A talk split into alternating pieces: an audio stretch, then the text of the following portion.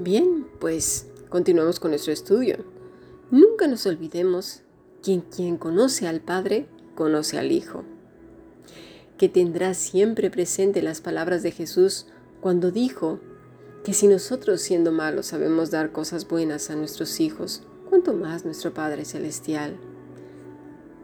Además es un Dios que sustenta su creación, es su creación. No está observando a ver cómo se tropiezan unos a otros, su creación somos todo cuanto hay.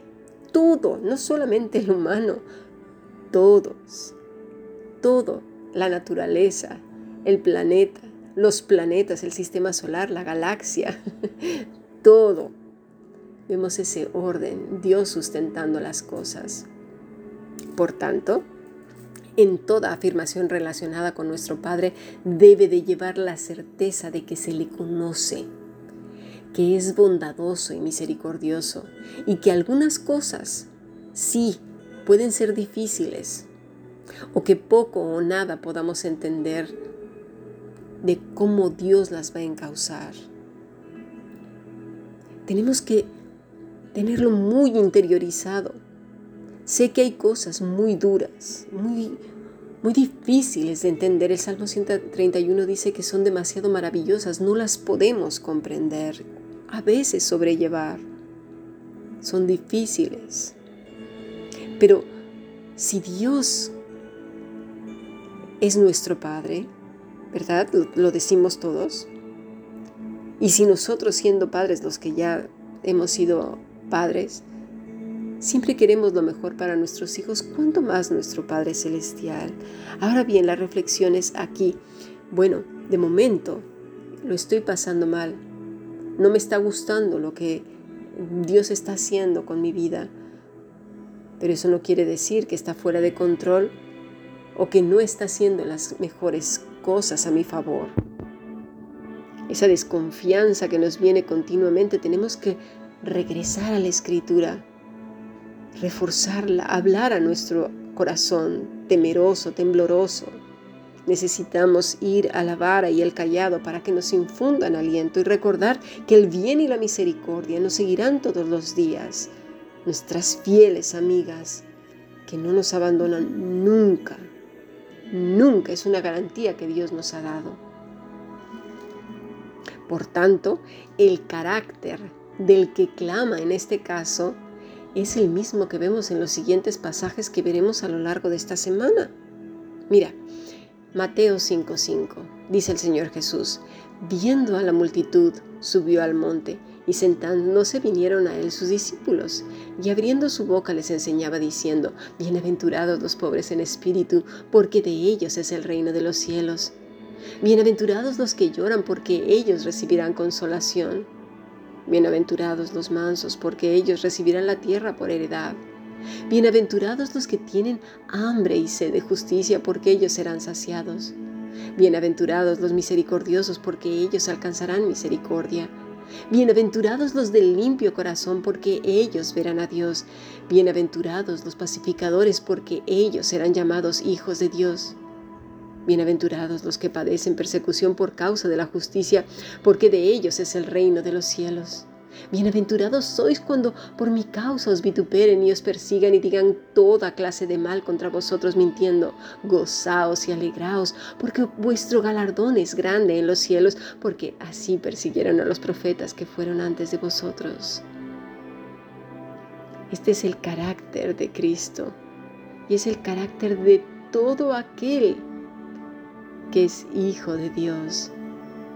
Este estamos viendo en el versículo 24 y en todo el, el, Salmo 22.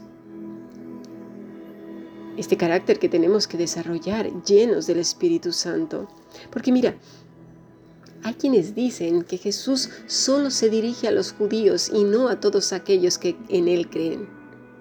Pero si notamos bien en todo lo que Él dice, Cualquier hijo de Dios que se acerca a Él con un corazón sediento y hambriento de conocerle, de glorificarle, esta instrucción y buena noticia también es para Él.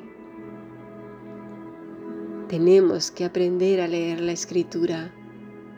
Y eso es lo que estamos haciendo, detallando cada pasaje, escuchando con atención lo que el Señor dice, a los pies de Él como María, escuchando atentamente y como María, la Madre de nuestro Señor Jesucristo, atesorando todas estas cosas en nuestro corazón y poniéndolas en práctica, como dice Josué 1, del 6 al 9 esforzándonos y siendo valientes, meditando de día y de noche continuamente en su palabra. Es así pues que escuchamos de labios de Jesús, bienaventurados, macarios es la palabra para bienaventurados, que quiere decir bendecidos, felices. Pero a mí me, me llamó la atención una definición que creo que va más acorde, que dice supremamente bendecidos. ¿Quiénes? Bueno, tojos es la palabra que quiere decir mendigo, pobre, pero tiene una derivación interesante y es tosó, que quiere decir acurrucarse, denotando su mendicidad absoluta y eso ya nos da una perspectiva distinta, ¿verdad? Los que reconocen su pobreza absoluta y se acurrucan en el Señor. Ahora bien, ¿de qué espíritu habla? Bueno, se refiere al Espíritu Santo, el Espíritu de Cristo. De esto nos damos cuenta de que no existe en esta persona autosuficiencia, arrogancia, orgullo, no tiene otra esperanza que Cristo. Sabe que su fuente de bendición es Él. Por tanto, y como bien dice el apóstol Pablo en Filipenses 3, del versículo 7 en adelante. Pero cuántas cosas eran para mi ganancia y las he estimado como pérdida por amor de Cristo. Y ciertamente aún estimo todas las cosas como pérdida por la excelencia del conocimiento de Cristo Jesús, mi Señor, por amor del cual he perdido todo y lo tengo por basura para ganar a Cristo y ser hallado en Él, no teniendo mi propia justicia, que es por la ley, sino por la que es por la fe de Cristo, la justicia que es de Dios por la fe. Esta es la persona que estamos encontrando en este Salmo 22, 24, y que Jesús nos describe en, en el Sermón de la Montaña.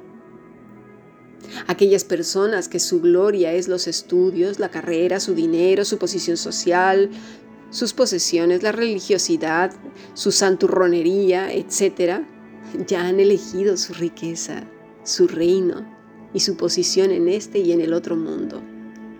A Dios que les vaya bien. Y con esto no quiere decir que tenemos que desarrollar una falsa humildad diciendo a todo mundo, yo no soy nadie, y menospreciando nuestra persona. No, al final de cuentas, se trata de la condición del corazón. Recordemos siempre que todo nace del corazón. Jesús nos dice en Lucas 6:45, el hombre bueno del buen tesoro de su corazón saca lo bueno, y el hombre malo del mal tesoro de su corazón saca lo malo, porque de la abundancia del corazón habla la boca. Podremos engañar a los hombres, pero nunca se nos olvide que el Señor sabe con qué intención hacemos y decimos todas las cosas. Quedémonos con esto en nuestro corazón.